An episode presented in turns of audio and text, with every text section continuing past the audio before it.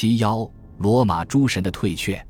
费边汲取了前任的教训，在与迦太基人的战斗中采取了截然不同的战术。在招募了两个新的军团，并接收了两个杰米努斯统领的旧军团后，费边前往阿普利亚，在那里，他抵挡住了汉尼拔试图将他引出来正面交锋的诱惑。他的希腊籍传记作者普鲁塔克提供了一份清晰而简要的关于这些新战术的记载。他并不打算用厮杀的方式来彻底解决与他的问题，而是希望用大量的时间、财力和人力来消耗并逐步削弱后者那如日中天的气势、那匮乏的资源以及那支小小的军队。因此，他总是将自己的军营设在敌军骑兵看上去所不能企及的多山地带。他以居高临下的态势威胁着他们。如果敌人依旧按兵不动，那他也继续安安静静的。但如果敌人有所动作的话，他就从高处冲下来。他现身的地方离敌军不远不近，既可以避免在不情愿的情况下被迫与敌人交手，又足以让己方的逗留和耽搁使敌军产生担忧，觉得他终归是要与他们打上一场的。汉尼拔对费边的战术的高明之处很是欣赏，他竭力利用一系列手段。如蹂躏肥沃的贝文内托及坎帕尼亚等地区来挑衅罗马人，引诱他们与自己的部队直接交锋。罗马人继续克制着自己的情绪，但一有机会就会追踪迦太基军队，并截杀他们的突袭部队。尽管费边的战术是卓有成效的，但他的做法无论是在自己的军营还是在罗马的大街小巷中都受到了恶评。在他去世多年后。罗马人开始以欣赏的眼光看待他们的 Contiter，但在当时持续了数十年的积极进取战略的成功，使公众更为坚定地认为，这种战术根本不符合罗马人的风格。汉尼拔更加起劲地给这位罗马将军施压，他将周边的土地尽数焚毁，却放过了这位将军的地产。如此一来，关于费边正在与汉尼拔秘密谈判的谣言就变得更加有鼻子有眼。然而，费边那套不为大家所喜欢的战术，最终似乎收到了成效。公元前二百一十七年秋，越发失去耐心的汉尼拔犯下了一个严重的失误，将自己军队的命运完全交到了罗马人手中。他打算将部队后撤到距费边一定距离以外的地方，占领几个可作为牧场的平原。因此，在用过晚餐后，他立即吩咐当地向导将他带到卡西努姆地区。然而，由于汉尼拔操的是外国口音，向导们听错了地名，立刻急匆匆地把他的军队领向坎帕尼亚边缘，带进了卡斯尼乌姆地区的卡斯尼乌姆城。一条川流不息的、被罗马人称为福尔图尔努斯的河流从该地区的中部横贯而过，将它一分为二。这片地区其他地方都为群山环绕着，只有一条狭窄的山道延伸至大海。由于河水泛滥，周边地区变成了一片沼泽，一座座高大的沙丘耸立其中。峡道的尽头是一片沙滩，由于波涛汹涌，船只无法在此处下锚。当汉尼拔进入这片山谷的时候，费边利用自己对路况的熟悉，把它包围了起来，并用一支四千人的重步兵队封锁住狭窄的出口。费边利用地利，将其余的部队布置在剩下的高地上。同时，用最为敏捷的部队向敌军后卫发动进攻，令其全军陷入混乱之中，并歼灭了约八百人。汉尼拔当即意识到他走错了路，并身处险境。他将应对此负责的当地向导钉死在了十字架上。汉尼拔想撤退，但令他绝望的是，要将敌人驱散，就必须向敌人发动直接进攻，而发动直接进攻的必经之路正为敌人所掌握着。此外，他的士兵既沮丧又恐惧，认为他们被四面包围在这片困难重重、无处可逃的地方了。汉尼拔或许认为这一切是那些当地向导的错，但费边坚持不懈的追踪才是罗马将军得以利用这一错误的原因所在。然而，汉尼拔也证明了自己是有能力应对费边的挑战的。意识到罗马伏兵已布好陷阱，等着他的军队来钻。汉尼拔按兵不动，直到夜幕降临，而后他将燃烧着的木头绑在两千头掳来的牛的牛角上。这些牛随后被赶向罗马军队驻扎的高地，在黑暗中，罗马人以为他们遭到了攻击，吓得拔腿就跑。于是汉尼拔及其军队得以在未受阻挡的情况下通过了那里。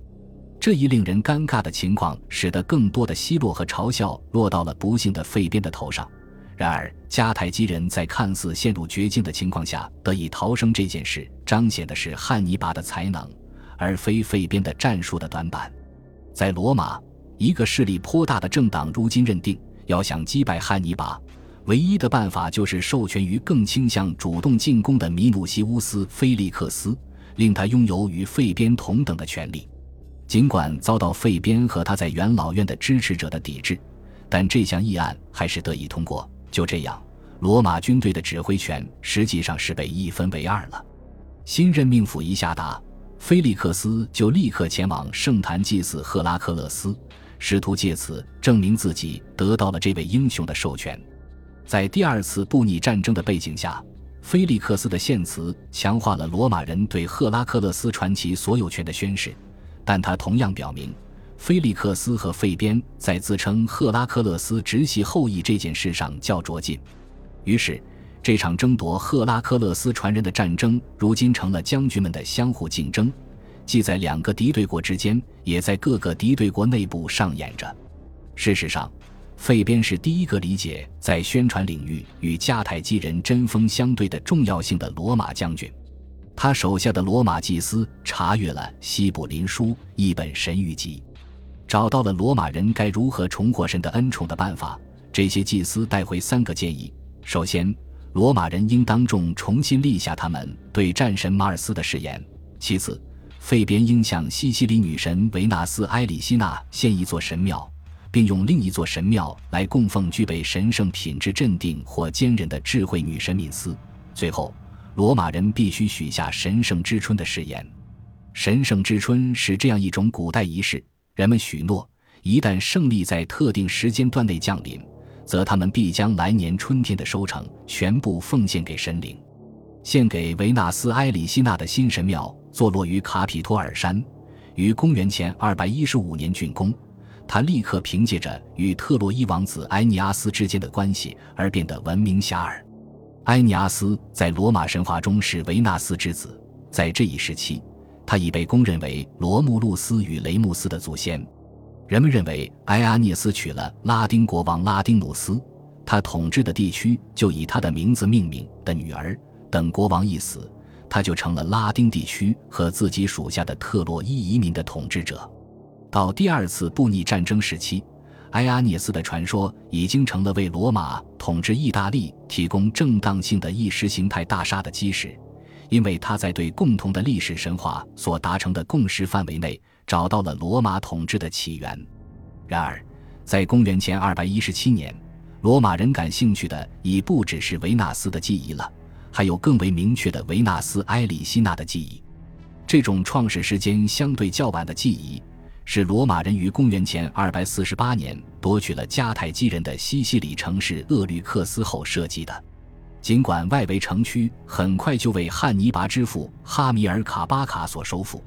但罗马守军还是顶住了数轮猛攻，守住了卫城及位于卫城内的圣殿。这套记忆由此成为罗马人成功抵挡迦太基人以及更具特殊意义的敌人巴卡家族进犯的重要象征。随着记忆引入罗马，这座城市也就拥有了一个抵挡巴卡家族发起的新一轮进攻的万众瞩目的圣地。与此同时，厄律克斯城长期以来一直被作为迦太基女神阿什塔特和希腊女神阿弗洛狄特的圣地，